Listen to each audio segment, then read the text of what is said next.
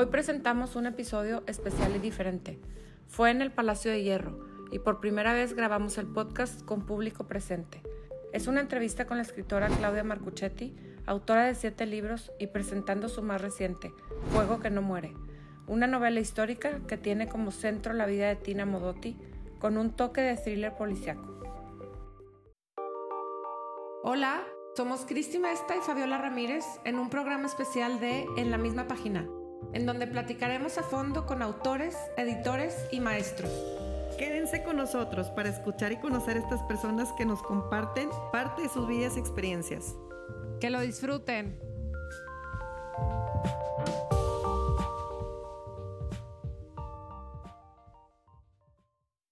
Hola, ¿cómo están? Bienvenidos a un episodio más de En la misma página. Hoy estamos en un episodio súper especial con esta invitación tan bonita que nos hizo el Palacio de Hierro en este espacio nuevo, tan padre de esta marca que se llama Timothy Olton.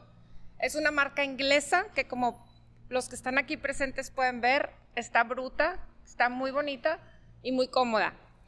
Estamos también por primera vez con gente presencial viéndonos grabar. Nunca hacemos esto, siempre estamos encerraditas en la comodidad de la privacidad. Y ahorita, bueno, bienvenidos todos. Gracias por estar aquí. Les agradecemos muchísimo. Estamos con invitada, con Claudia Marcuchetti, presentando su libro Fuego que no muere. Felicidades por tu libro. Muchas gracias. Gracias por estar aquí. Al contrario, gracias a ustedes, al Palacio, a ustedes y a todos mis amigos regios. Yo siempre digo que soy norteña de Italia, de la parte norte de Italia, y en Monterrey me siento como en casa, a pesar de los 44 grados, que la verdad no está, les traje un poco de calor. ¿Cómo va? ¿Cómo va por ahí?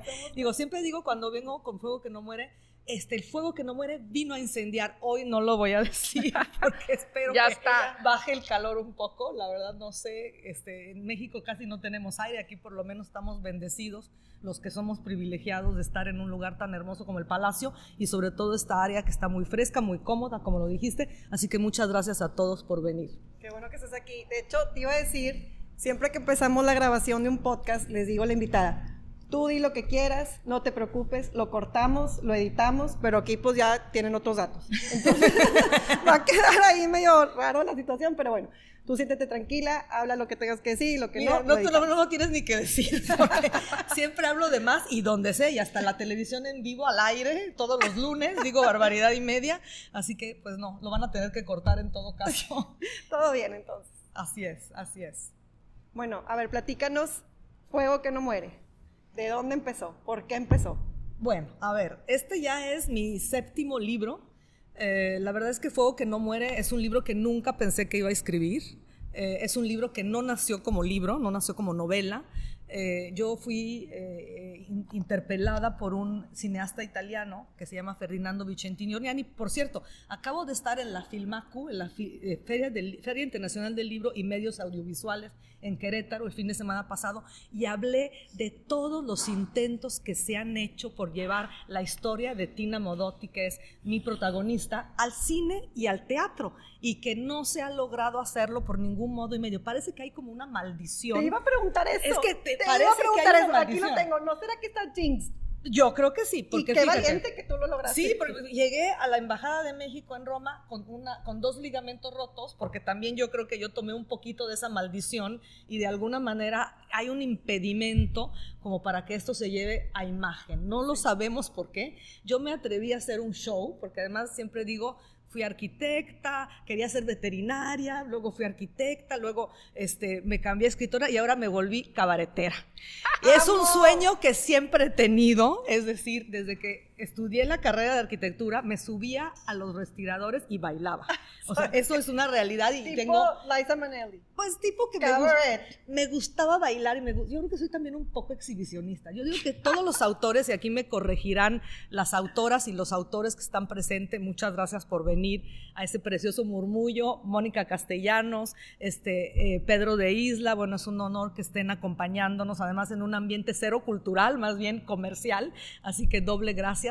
Pero bueno, la realidad es que todos los autores somos un poco exhibicionistas, porque la realidad es que en todos los libros estamos nosotros en primera persona, aunque no estemos, aunque no queramos estar, aunque digamos que no estamos, no es cierto. Pero bueno, aquí Sale. aparte, está muy notorio las similitudes un poquito de Tina Modotti Sobre todo lo de los muchos novios, ¿verdad?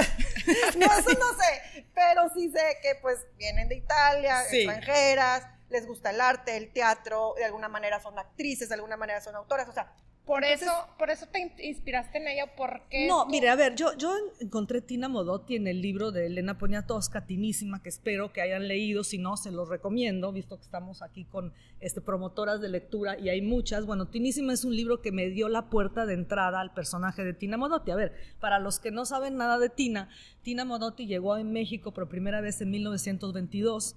Es un eh, personaje que eh, en ese momento pues llegaba buscando a su marido que había venido a exponer, pertenecía en ese momento ya a la bohemia norteamericana de San Francisco, de Los Ángeles, de California, toda este, los rugientes años 20, ¿no? Ese fue el momento histórico que le tocó vivir a Tina. La segunda vez que llega, ya llega, su marido muere en México, es un momento muy triste para ella, pero se enamora del país, como me pasó a mí, que me trajeron a los 13 años, pero me quedé por voluntad propia y no solo, tomé la nacionalidad mexicana en el 2006, que por cierto es la primera vez que voté en mi vida.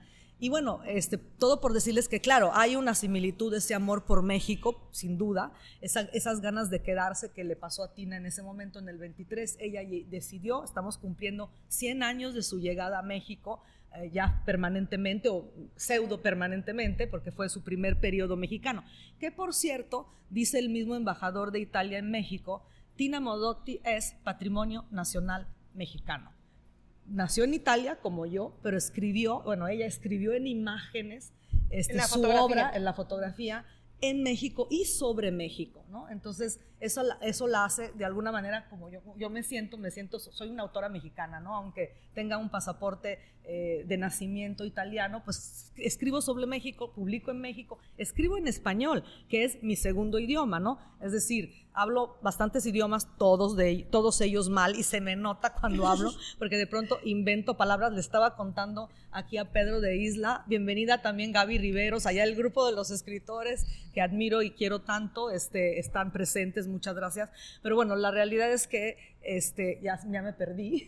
no, aquí es donde cortas. Italiano, tú- es tu, italiano es tu- similitud con ella. Sí, la tu similitud va más profundo porque este, ella viene de una región, como les decía, norteña, una región además separatista.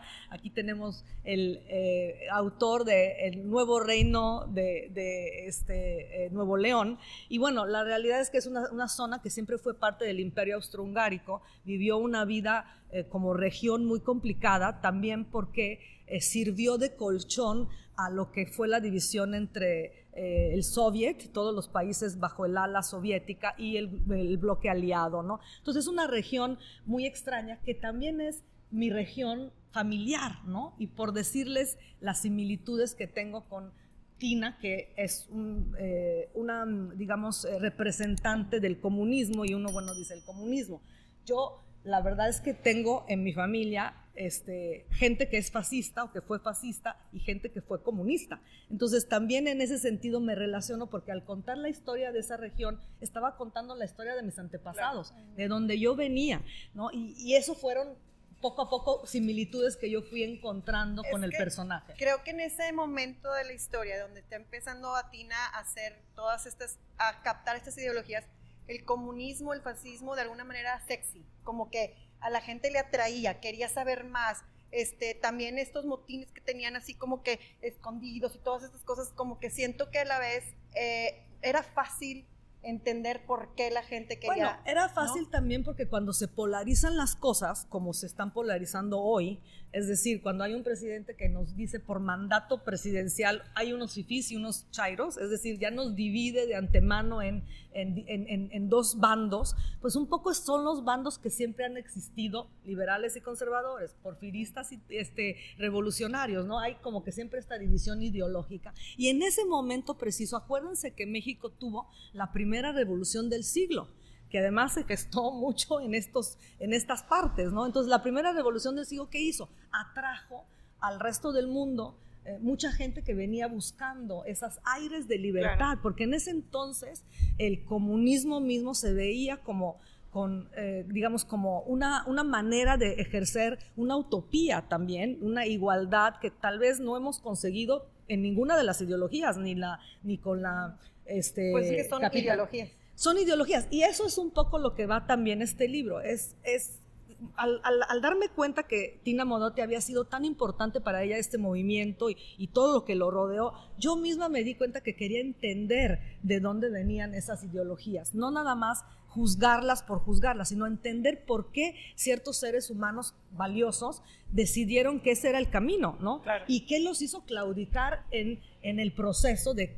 tampoco, yo creo que Tina murió muy decepcionada de la ideología que había abrazado dándole su vida entera, ¿no? Muy decepcionada, ¿por qué? Porque no funcionó como ella esperaba o como ella pensaba que debía de funcionar. Y muchos de estas personas acabaron así, tan es así que el comunismo declinó eh, como tal en el 91 con la caída del eh, bloque soviético y con la caída de la, de- de- de la Unión Soviética, ¿no? Y bueno, de todos los países que le hacían coro. Eh, posiblemente queda Cuba como, bueno, Cuba, Venezuela, ahorita hay como un revival del pensamiento. ¿Por qué? Porque en la historia la ley del péndulo siempre ha existido.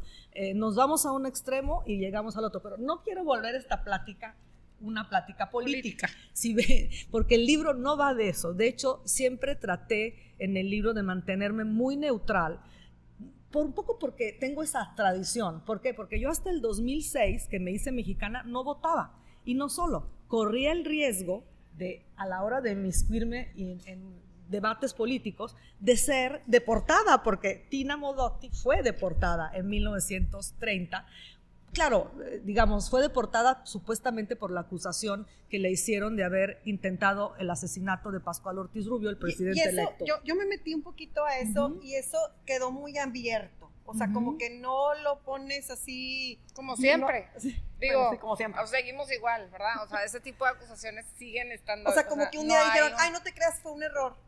Bueno, también Tina fue acusada mucho, yo creo, eh, mucho por su forma de vida, ¿no? Porque eso no sé si me parezco, pero sí tenía una vida bastante libre, ejercía su libertad. Porque alguna, di- alguna vez dije, eso era un poco libertina. No, ejercía su libertad.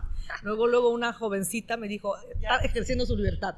Y bueno, efectivamente, Tina era una mujer que con facilidad eh, tenía, pues, eh, se desnudó en los años 20. Traía Claro, pantalones de mezclilla. Traía eh, fue una de las primeras mujeres, visto, visto que estamos en un lugar donde hay un culto a la moda, fue una de las primeras mujeres que usó pantalones de mezclilla en México. Oye, Este, ahorita que dijiste ese desnudo, no lo, men- no lo, lo mencionan muy por encima en el libro, pero yo investigué y ella se dice que tuvo una relación con Diego Rivera porque, de- porque posó desnuda para él y empezó una relación con él como de un año más o menos. Bueno, a ver, Diego Rivera creo que tuvo relaciones con absolutamente todas sus modelos Me y otras claro. más.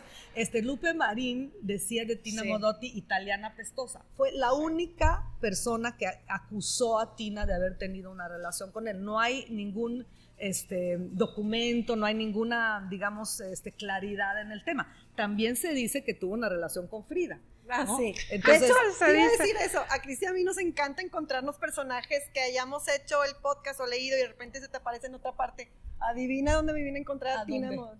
En la película, ahí va, está largo Ah, pero claro, la- Frida. En la película de Frida, de que, Salma. que Tina es Ashley Judd y Salma es Frida. Y hacen un tango espectacular, así una coreografía tipo, pero candente, ¿verdad? Pero resulta que de esa película estaba producida por Miramax. Y ellas dos fueron acosadas en esa película por Harvey Weinstein. Y yo, mira, ya hice una conexión de el Catch and Kill, que ya tenemos el podcast de ese libro. Sí. Dije, mira dónde está Tina aquí bailando. Sí. Y ahí fue- Ahorita que dijiste que, que Tina Motti era patrimonio mexicano, está, o sea, ella está en dos murales de Diego Rivera. Claro, pintada. está en dos murales. De hecho, hicimos un recorrido con Pepita Villanueva aquí presente y con eh, partes de un club de lectura de Monterrey. El primer recorrido que hicimos de Latina Modotti de la Ciudad de México. No fuimos a esos murales porque el, el sábado están cerrados. Lamentablemente la Secretaría de Educación Pública, si bien Vasconcelos mandó a, pintar esos murales para que todos los mexicanos, también los que no hablaban, analfabetas, pudieran entender la historia de México, que estuviera pintada en los edificios. Ese era el propósito del muralismo. Bueno, pues los murales hoy están encerrados en la Secretaría de Educación Pública y es muy difícil entrar. Hay un museo, pero es con los horarios. Imagínate, un museo que no abre sábados y domingos, eso ya es raro, ¿verdad? Entonces, bueno, eh, de alguna manera no está cumpliendo la función que le dieron originalmente, pero ahí está pintada Tina en dos. eh, en una en el auditorio, yo nunca pude entrar ahí, sí pude entrar a los pasillos, es un edificio espectacular, si tienen oportunidad, vayan. Y también está pintada en la Universidad de Chapingo, eh, que es una universidad, eh, digamos, que tiene eh, un sesgo como de agricultura y como de cuestiones este, eh, rurales, y está en las afueras de la Ciudad de México. Están pintados dos. Pero también se ha descubierto para los apasionados de arte que hay un cuadro que están tratando de certificar que es un Frida que está dedicado a Tina. Hay una máscara, Tina fue en sus orígenes, ya nos interrumpieron, más bien, más bien yo interrumpí el diálogo, pero Tina llegó a México en el 23, aquí ya como fotógrafa, es decir, viene del brazo y de la mano de Edward Weston. Que eran fue- amantes. eran amantes, él estaba casado, pero eran pareja aquí en México. Pero antes de eso ella fue artista del cine mudo, artista de teatro y artista del cine mudo. Eso fue en Los Ángeles en los años 20. Después ya llega a México, pero bueno, en ese momento ella este, pues era artista y posaba también como modelo. Inició en la fotografía como modelo, ¿no? Porque era muy de la época, digo, estaba Naui Olin, había otras mujeres que este, posaban para grandes autores. Este, y en México, pues ella se fascinó con toda esta... eh, Era, era un México en ebullición ideológica y artística, ¿no? Claro. El México de los años 30. Y luego le tocó vivir un segundo México en los años 40. Los años 40 para mí son fundacionales del México que conocemos hoy. Ahí se gestó mucho de lo que sucedió después, ¿no? Y ella llega a México de vuelta en este, eh, su exilio, ¿no? Ella ¿Con otro nombre?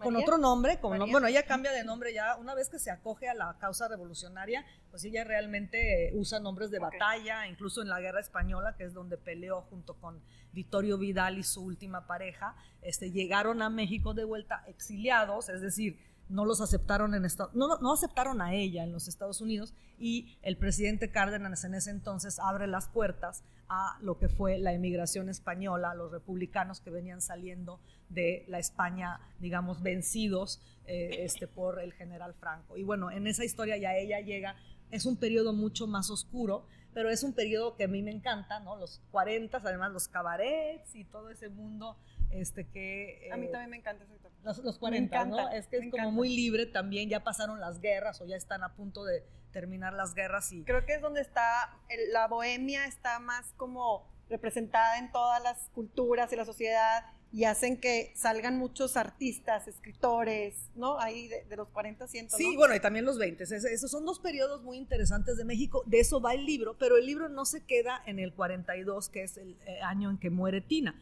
Además, Tina muere en condiciones poco claras, hay muchas sospechas. Volviendo al tema del cine, yo tuve oportunidad de hablar con otro guionista que eh, estaba escribiendo la película que iba a interpretar Mónica Bellucci. Si ustedes se meten a su Instagram, van a ver a Mónica Bellucci vestida de Tina Modotti. Hace unos pocos días este, sa- sacó esas fotos. No sé si es porque va a hacer la película o porque ya no la hizo una vez más, porque todo mundo ha tratado y no Hasta se ha podido. Hasta, Hasta Madonna. Madonna trató. Desde Víctor eh, Rascón, Víctor Hugo Rascón, una obra de teatro, yo tuve en mis manos el libro que escribía esa obra de teatro, entonces ha habido muchos intentos, ¿no? Pero el de Mónica Bellucci, este señor, este, pues también estaba convencido que habían matado a De hecho, Tina. Diego Rivera sí dice, la mató. Tina. Vittorio Vidali, que fue su pareja. Porque sabía mucho. Porque sabía mucho. sí. ¿Qué sabrá? De- Ahora, de- también de todo, Decía, ¿eh? decía supuestamente que a Vittorio Vidali se le, se le adjudicaban casi 400 muertes. Así es. Y Tina sabía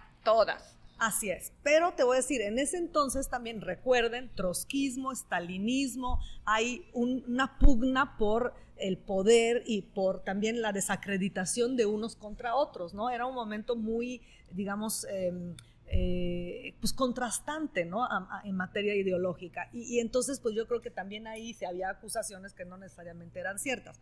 Yo tuve la oportunidad en este libro de hablar con el nieto de Vittorio Vidali, que es este de las 400 muertes. El mismo Ernest Hemingway lo acusa, dice que se quemó los dedos de tanto que disparó en la guerra de España, imagínate.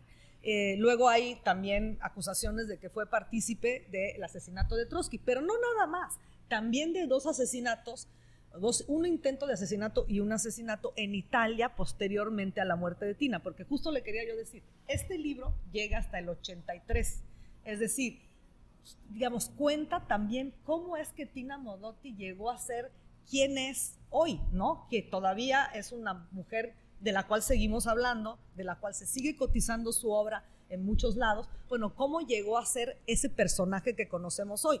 Porque no terminó con su muerte, yo creo que más bien como gran mártir empieza su recorrido realmente a partir de su muerte, ¿no? Claro. Casi que es tan interesante la post-muerte que la vida de pues, Tina Modotti. Yo creo que por eso empiezas hablando de la muerte. Por eso empieza con la muerte. No vamos a hacer ningún spoiler, pero el libro se trata de que en, el, en la página 1 hay una, una, muerta, ¿verdad? Un cadáver. Y, hay un joven que la descubre. exactamente. Que eso te quería preguntar ahorita. Bueno, bueno, Tina Modotti es el cadáver y empiezas como una investigación de quién era y todo. Y se me hizo fascinante porque yo la verdad no la conocía.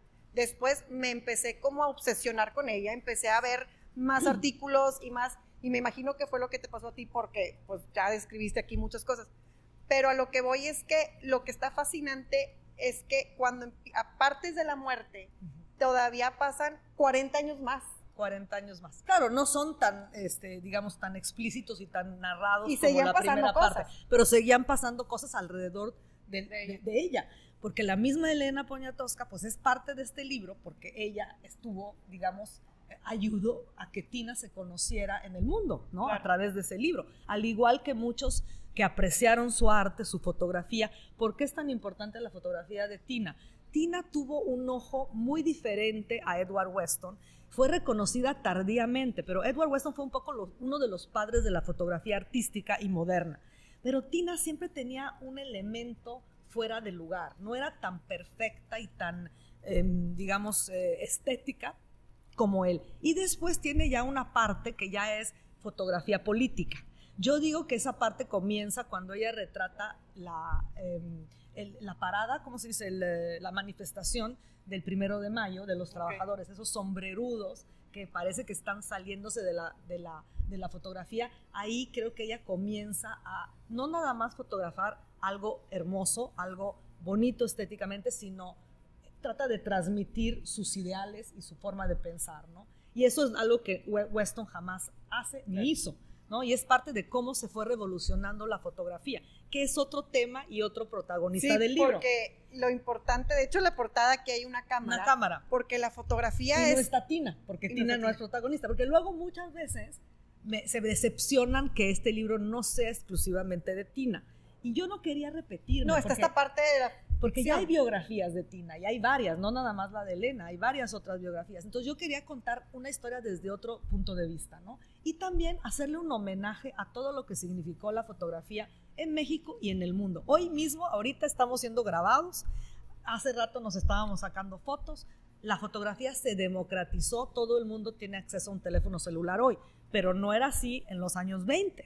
Para que esto sucediera, eh, se, se necesitó que la fotografía sirviera de muchas cosas, de testimonio, de expresión artística, de comunicación, porque acuérdense, en ese entonces los periódicos eran a ocho columnas, había nada más este, palabras y había la mitad de la población era analfabeta, no podían entender qué sucedía en su país.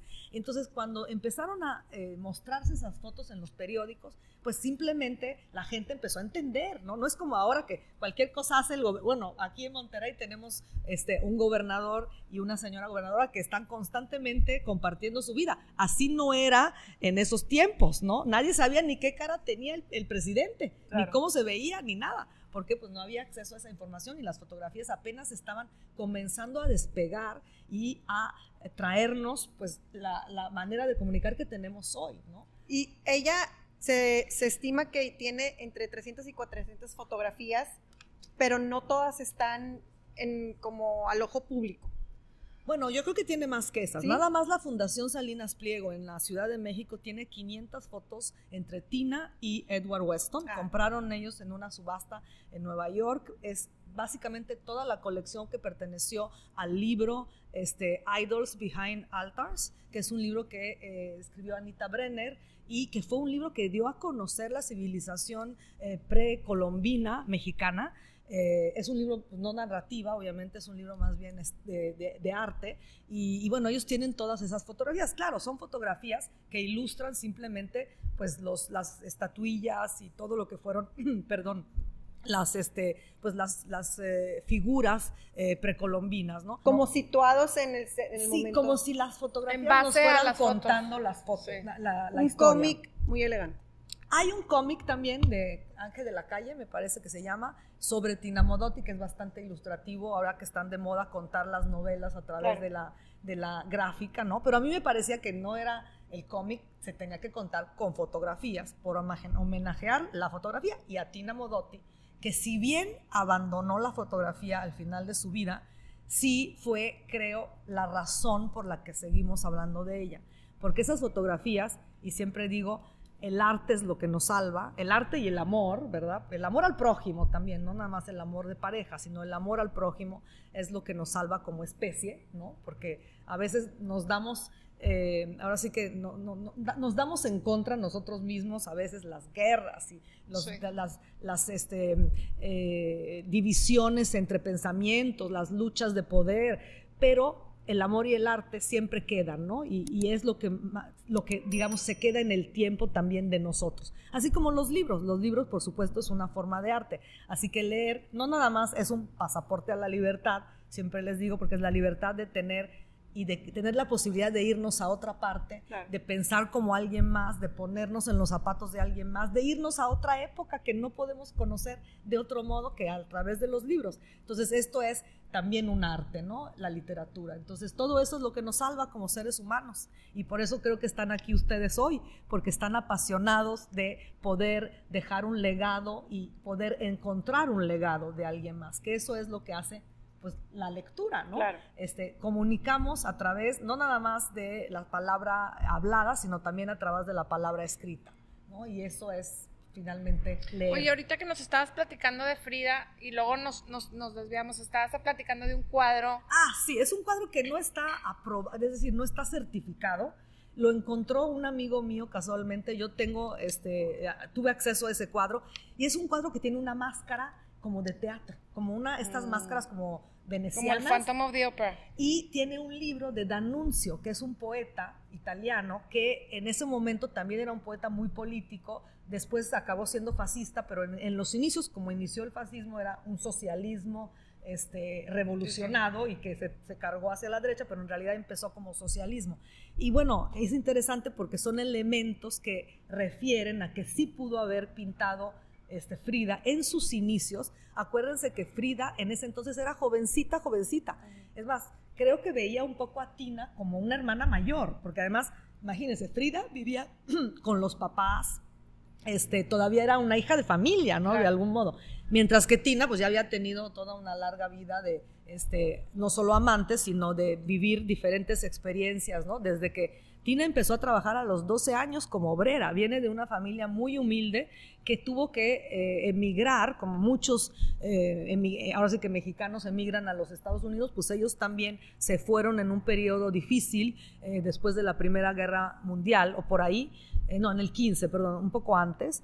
Este, pero pues sí, vivió una vida muy contrastada, ¿no? De muchos, muchos contrastes. La última parte de su vida como combatiente en eh, bueno, primero en Rusia como militante y después como combatiente en la Guerra Civil Española y este, posteriormente ya en el descenso y en el, em, digamos, en la tristeza y en la depresión, yo creo también, que mucha gente no le gusta hablar de esos temas. Ahora están de moda los libros donde todo es bonito, ¿no? O todo, o todo, de ciertas mujeres heroicas, que sí fueron heroicas, nada más tratan la parte, digamos, em, más hermosa, ¿no? Con la cual todo el mundo se quiere identificar y se olvidan de los grandes sacrificios y horrores que posiblemente muchas de estas mujeres vivieron, ¿no? Y yo creo que esta... Eh, a mí me gusta que hayas dado un final no feliz.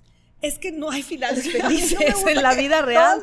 muy bien, tan, tan. Me choca eso. Es muy difícil que eso suceda. Aún en los mejores casos hay mucha mucho sufrimiento de por medio, ¿no? Y, yo creo que el sufrimiento no hay que evitarlo, tal vez es mi filosofía, ¿no? Yo creo que soy una persona que ha sufrido grandes dramas en la vida y sin embargo creo que son parte de la vida. Hay un libro que les voy a recomendar, el de Joan Didion, El año del pensamiento mágico, que parece autoayuda, pero no, es un gran libro, que nos hace entender qué es el dolor y cómo vivirlo, porque esto de que normalmente este, hay miles de libros de ahí, ¿cómo, ¿cómo hacerle para no sufrir? No, o sea, así no es la vida, la vida también es sufrimiento y también es drama y también es hermosura, porque el sufrimiento también tiene una parte hermosa, ¿no?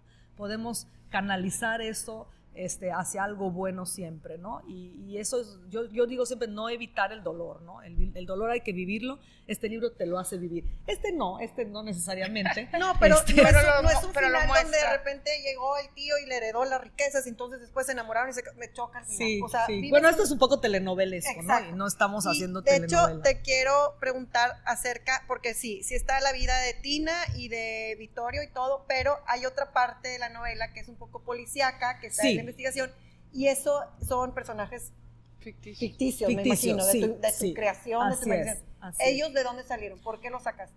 A ver, este, estaba platicando justo con Pedro el hilo conductor de una novela, ¿no? Que es tan difícil luego eh, hacer que los lectores, ustedes, estén picados y estén comiéndose el libro sin poderlo soltar. Esas son argucias que los escritores nos inventamos para que las historias que contamos tengan ustedes ganas de leerlas, ¿verdad? Porque no se trata nada más de martirizarlos, al contrario, se trata de que estén pasando un momento agradable, de que estén este, en la historia, de que puedan meterse adentro hasta los huesos y que la vivan como en carne propia, ¿no? Eso es lo que tratamos de hacer los escritores. Entonces a mí me sirvieron estos personajes, pues de hilo conductor para poder... Y además yo tengo que confesar, soy lectora de novela negra, a mí me gusta eh, Agatha Christie, esta señora que lavaba los platos y mientras lavaba los platos se le ocurrían cada crimen y, cada este. Decía, sí, claro, alguien que lava los platos sabe por qué se le ocurren crímenes, ¿verdad? Y bueno, pues Agatha Christie y otras mujeres y hombres que escribieron novela policíaca siempre eh, fue mis primeras lecturas, ¿no? Y entonces yo tengo la tendencia de utilizar ese estilo, si bien no es una novela netamente policíaca, ¿no? Sí hay un misterio que resolver hay un crimen o un posible crimen con el cual juego, pero también juego porque de verdad, les contaba yo de este mm, cineasta, él estaba completamente convencido que Vittorio Vidali mató a Tina Modotti. Diego estaba diciéndolo porque era enemigo de Vittorio Vidali. Si bien Tina y Diego fueron muy amigos, y les digo, en el, esta exposición se llama Tina y Diego Camaradas, y fue en el Museo Natal Diego Rivera, o sea, había una amistad, ella lo salvó, él la salvó cuando fue asesinado Julio Antonio Mella. No hemos hablado de eso, ya les hicimos una confusión, pero Tina tuvo momentos muy trágicos y drásticos en su vida. La acusaron. La acusaron de haber estado involucrada en el asesinato de su amante, que era un militante también este, cubano que vivía en México, un hombre hermosísimo. Y aquí les quiero dar el, el preámbulo, A, ese, a ese show que me preguntaban ayer si podíamos hacer parte del show. Yo quería que bailara y cantara aquí como cabaret. Pero la verdad es que no canto ni bailo. yo, lo que hago es narro en el show. No, les cuento de ese show porque en ese show se ve las fotografías, integramos las fotografías de todas estas eh, pues cosas que les estoy platicando, hay mucha fotografía que ver y entonces verlas mientras alguien está cantando y narrando hace que se vuelva un espectáculo teatral. Lo acabamos de presentar por primera vez en eh, México hace unos días, fue un éxito grandioso, la verdad, este, no me esperé que mi debut como cabaretera fuera tan este, eh, aclamado. aclamado, pero nos divertimos todos mucho y yo quisiera traerlo a Monterrey pronto para que también aquí nos divertamos juntos y tengan oportunidades de ver todas las fotografías. Algunas de ellas no están en internet, yo tengo acceso a libros. Uno, tuve acceso a los libros que escribió Vittorio Vidali porque el hijo de Vittorio Vidali vive en México. De, cuando se murió Tina, este señor, Vittorio Vidali, se casó con una mexicana y tuvo un hijo que es mexicano y vive en México. Entonces, bueno, ellos tuvieron eh, muchas gentilezas conmigo, me dieron todos los eh, documentos que tenían y por eso pude contar una historia también pues más profunda, ¿no? Que tal vez lo que se haya contado hasta ahora porque tuve chance de descubrir documentos que no tenían incluso antes, por ejemplo, cuando se, escribió Tinísima, pues no había acceso a todos esos documentos todavía. Claro, Elena tuvo la oportunidad de ir a Trieste, que es esta región, bueno, es una ciudad de esta región en el norte de Italia, y entrevistar directamente a Vittorio, entonces son unas por otras, ¿no? Pero sí, yo tuve acceso a muchos documentos. Este, y esto en, el espectáculo hay toda esta, incluso hay la purga, porque Tina fue purgada. ¿Saben qué era la purga? La purga de los, eh, ahora sí que Stalin eh, mandaba hacer estas purgas donde murieron 3 millones de personas, nada menos, ¿no? Y muchos de ellos, los más grandes adeptos al comunismo, acabaron este, eh, bajo las armas de Stalin. ¿Y por qué? Porque cada vez que te desviabas ideológicamente, tenías que ahora sí que hacer como un, como un acto de, como, una confesión, era como una religión el comunismo. Al final te tenían que confesar de haberse de así como nos confesamos con el padre porque nos portamos mal, de la misma manera hacían eh, los comunistas en ese entonces. Y muchos de ellos cuando la confesión no era eh, de acuerdo a lo que se pedía o no llegaban a purificar sus ideas, que era como una purificación de sus, de sus ideas, los mandaban al lager los, los, este, y los desaparecían y así murieron tres millones de personas, ¿no? Porque no nada más fue el holocausto, también fue los crímenes cometidos por el comunismo, o sea, eso es también de lo que va, ¿no? Llegar hasta la hondura de, de, de estos extremos que nunca han sido buenos y creo que hoy mismo lo vemos de esa manera, ¿no? Yo creo que esa, esa polarización que hay entre las ideologías es, es tremenda y es un producto de que uno se va hacia un extremo y inmediatamente se va del otro hacia el yo, Por eso que estás diciendo y porque es una persona tan controversial, Tina, que fue espía y este, comunista y luego no sé qué, siento que de alguna manera por eso sus obras están así como, como imposibles, porque es tanto, es, es, mucho material. Mucho material, querer darle todas las fases. Fue fotógrafa y luego fue modelo y luego fue espía. y luego, la razón no puedes abordar tanto. Y lo hemos platicado mucho, te digo, también con, con, personas que han tratado de hacer este, la película, porque la película o la serie era una serie en seis capítulos con Mónica Bellucci de protagonista, la última, el último intento que se trató.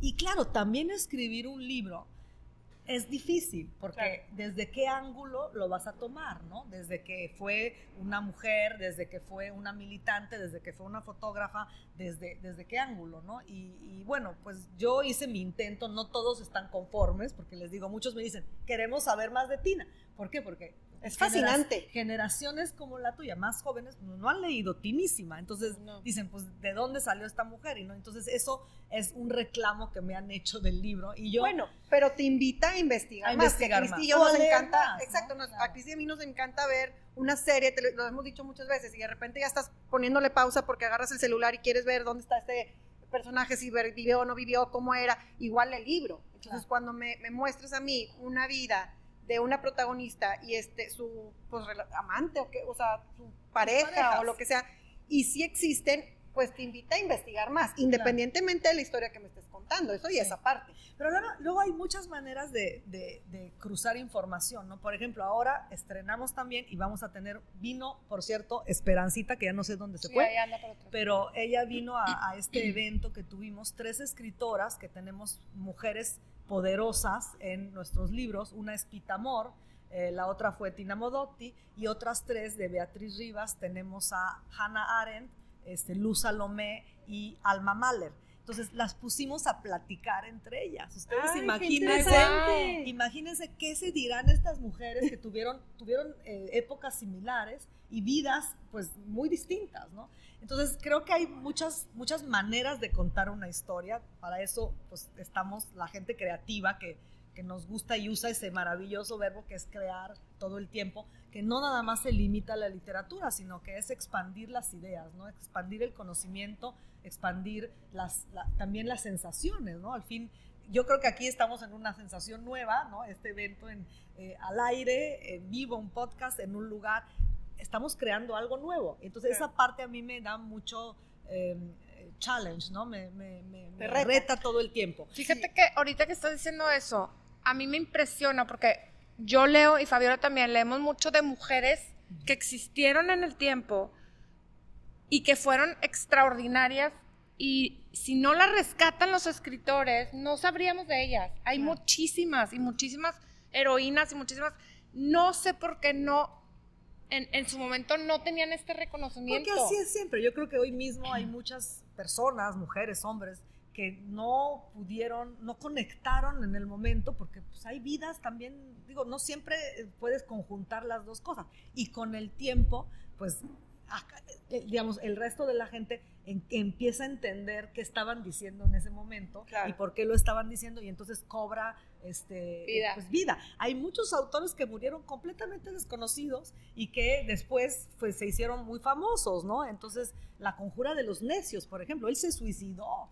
O sea, su mujer, su, eh, su, mamá fue la que mandó no sé cuántos miles de veces el manuscrito a no sé cuántos miles de editoriales que no publicaron el libro hasta, hasta que alguien dijo, ay, pues y aparte porque el, tiempo, eh, siento que el tiempo es perfecto porque la gente evoluciona, los gustos evolucionan y tienes que publicar un libro en el momento correcto para que sea un exitazo, porque a lo mejor este libro hace 10 años, 20 años, no sé, ¿verdad? No hubiera tenido este alcance porque no hubiera tenido la cultura. Porque generalmente son mujeres adelantadas a su época. Así es, así es. Esta sí, sí fue, fue una mujer este, excepcional que vivió tiempos excepcionales también, ¿no? Y que la historia y los buscó.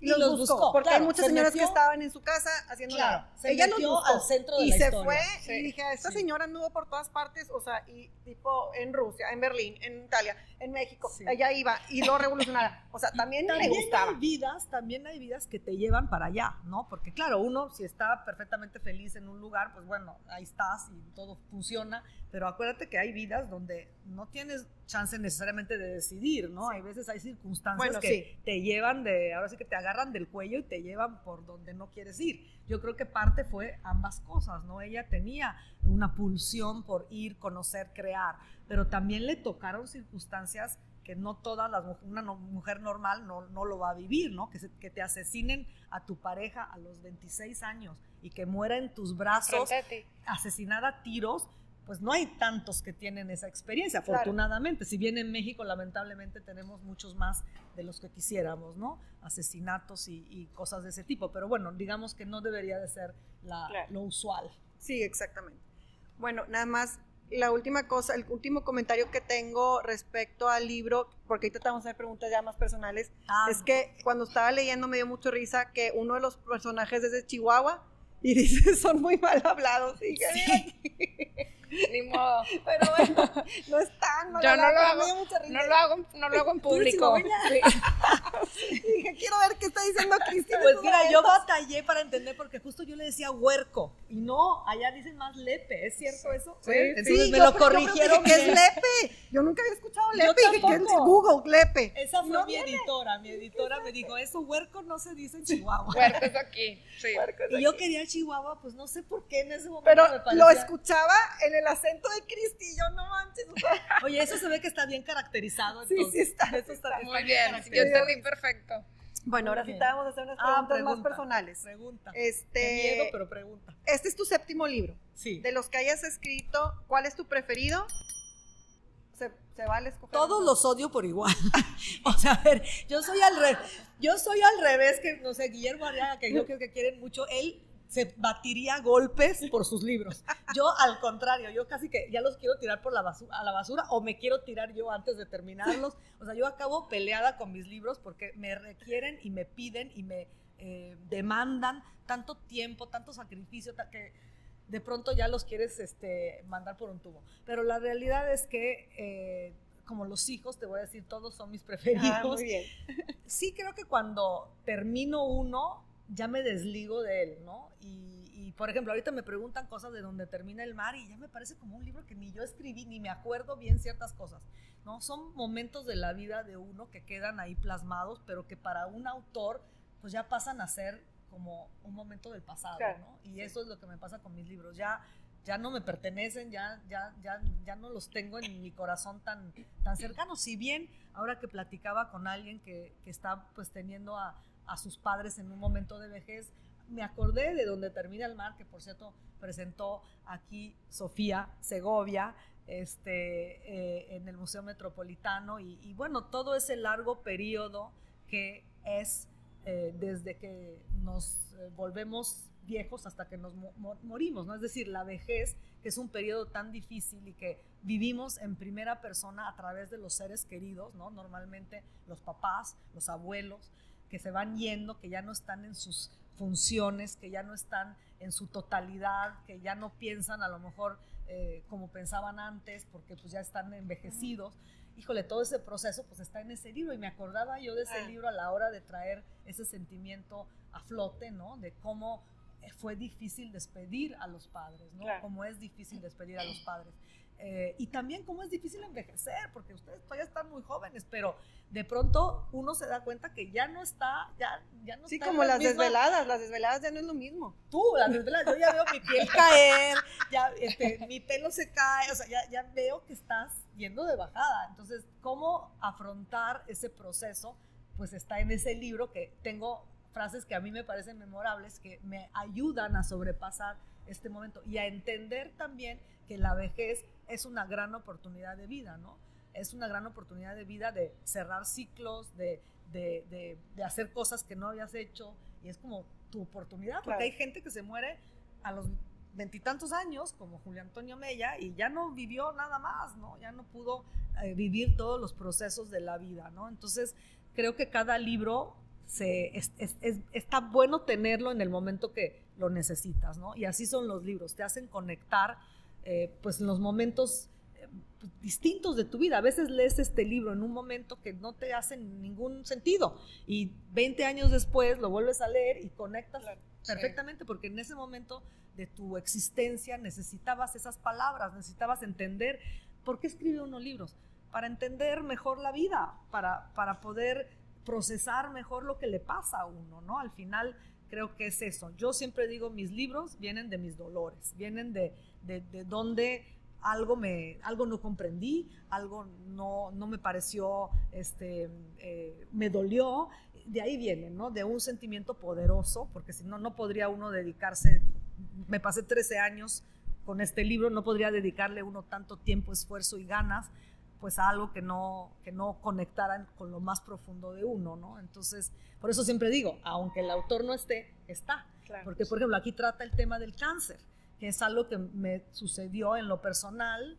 Eh, se pensó que yo tenía cáncer, tuve que eh, pasar por un proceso de, de, este, de revisión eh, pues bastante terrible, ¿no? Con la sensación de que pues estaba Claro. yo enferma y que no me estaba curando y, en fin, y también viví el cáncer de otros, ¿no? Entonces, por eso, aunque Tina Modotti jamás tuvo cáncer, ninguno de los personas acabó estando el cáncer metido en el libro, Claro. porque se te sale, o sea, la vida se te sale en los libros, ¿no? En algún resquicio, en un comentario, en una frase, ahí estás tú con lo que estás viviendo mientras lo estás escribiendo, ¿no? Claro. No hay de otra. Mientras estás escribiendo un libro, tú estás viviendo una vida, aunque estés encerrado en tu casa, ¿no? Tienes que comer, tienes que este, te- llevar tus funciones naturales de persona, ¿no? Y, y- y eso es inevitable y ahí están en los libros que escribimos. Y creo que el lector también de alguna manera, si conocemos a la autora, el lector está buscando, está buscando esos rasgos. Sí, comunes, porque por eso lees un autor y no otro, Sí. ¿no? Por eso te encariñas más con, con- con alguien que, ¿por qué? Porque te identificas con algo, Claro. con esa persona, o no te identificas y te remueve algo que nunca habías pensado, este, eh, pues, A eh, nosotros nos pasa aquí en el podcast, o sea, muchas veces muchos libros, nuestras experiencias personales van saliendo.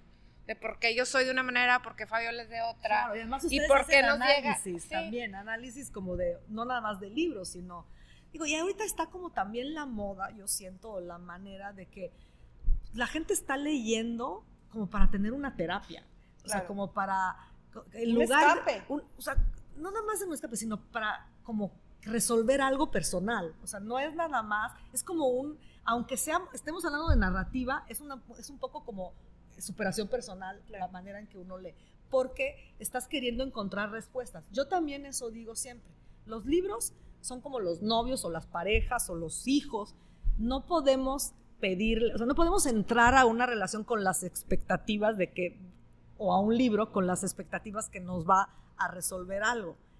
Hay que dejarnos llevar por donde esa persona, ese hijo, esa pareja Quiere ir. Claro. quiere ir, porque así también vamos a descubrir cosas que con las expectativas nada más nos vamos a frustrar. Sí, nos han ¿no? dicho es eso. mejor ir con las expectativas bajas y abierta a que te hablen con lo que tengan que decir, no con lo que uno quiere oír, ¿verdad? Que eso creo que también es muy importante porque la literatura no se trata de dar respuestas, se trata de que cada uno de nosotros ejerza su libertad para entender cómo quiere vivir o cómo quiere entender la misma literatura, ¿no? Es un acto de libertad y eso no hay que olvidarlo, pero hay que ejercer y hay que saber ejercer la propia libertad. Claro, totalmente. Y decía Jean-Paul Sartre que estamos condenados a ser libres. Y creo que sí estamos condenados porque también es una responsabilidad la libertad. Entonces sí, creo que eso es inevitable, pero pues hay que ejercer y hay que poder ejercer la libertad, sin duda. Aunque este, y sea una condena de alguna manera. Y dígamelo a mí que soy una mujer muy libre, pues a veces me siento condenada a la libertad, ¿no? Porque también mucha libertad es complicado de manejar. Es responsabilidad. Pues sí, ¿no? es, eso, es asumir tu propia, tu propia vida al final, ¿no? A ver, dinos bien rápido, ¿tu crush de actor o modelo? Ay, bueno, siempre fue Al Pacino, pero ahorita ya desde que tuvo un hijo a los 89 años ya me dio horror. ya siempre no. Que creo, creo, creo que ya pasó de moda, ¿sabes? no, y como no me gustan los jóvenes, pues yo tengo los de mi vuelo y ese era uno porque era un gran actor, claro, por el padrino y porque me encantaba esa ¿sabes? Ese ítalo eh, ítalo este americanismo. Claro. Este, bueno, pues ese tal vez ahorita mismo no te podría decir uno nuevo, pero, bueno, dejémoslo así. Dejémoslo así. ¿Y tu mala, tu mala palabra o grosería favorita o la más usada? Lepe. No, Lepe no, Lepe me costó trabajo. No, yo creo que es carajo. O sea, como que me gusta el carajo. Pues el decir algo en italiano. De que no, que, no, sé, no, en italiano no, no uso tantas groserías. No. no, más bien en español. Se siente más rico. Oh, chingas. es así, también me gusta. En español soy, soy bastante mal hablada, este, incluso públicamente, pues me sale, ¿no? Porque, ¿saben por qué? Porque aprendí español sin hablar español correctamente y me albureaban mucho, me albureaban muchísimo. Y además no solo, yo copiaba a lo que me decían, o sea, ¿cómo aprendí? Escuchando. Claro. Y me acuerdo que había una cosa que decía pelos. ¿Se acuerdan? En mi generación se decía, está de pelos. Sí. Cuando mi mamá me dijo que era, o sea, está de pelos, que no lo voy a repetir aquí porque los que no saben, mejor no sepan, yo dije, no, nunca más lo voy a volver a decir. es una cosa así como vulgarcísima, ¿no? Y bueno, no me daba yo cuenta porque no hablaba bien español, ¿no? Y entonces sí acababa diciendo muchas groserías porque les copiaba a los, a, los que escuchaban, ¿no? Oye, bueno, y ya para terminar, dinos quién es tu mayor porrista, quién te impulsa todo esto. Ay, Dios. Este, ¿quién es mi mayor porrista? No creo que no tengo tanto. Oye, pues yo estoy viendo aquí un chorro ah, de bueno, la pandemia. Bueno, me, inspiran este mucho mis amigas este escritoras.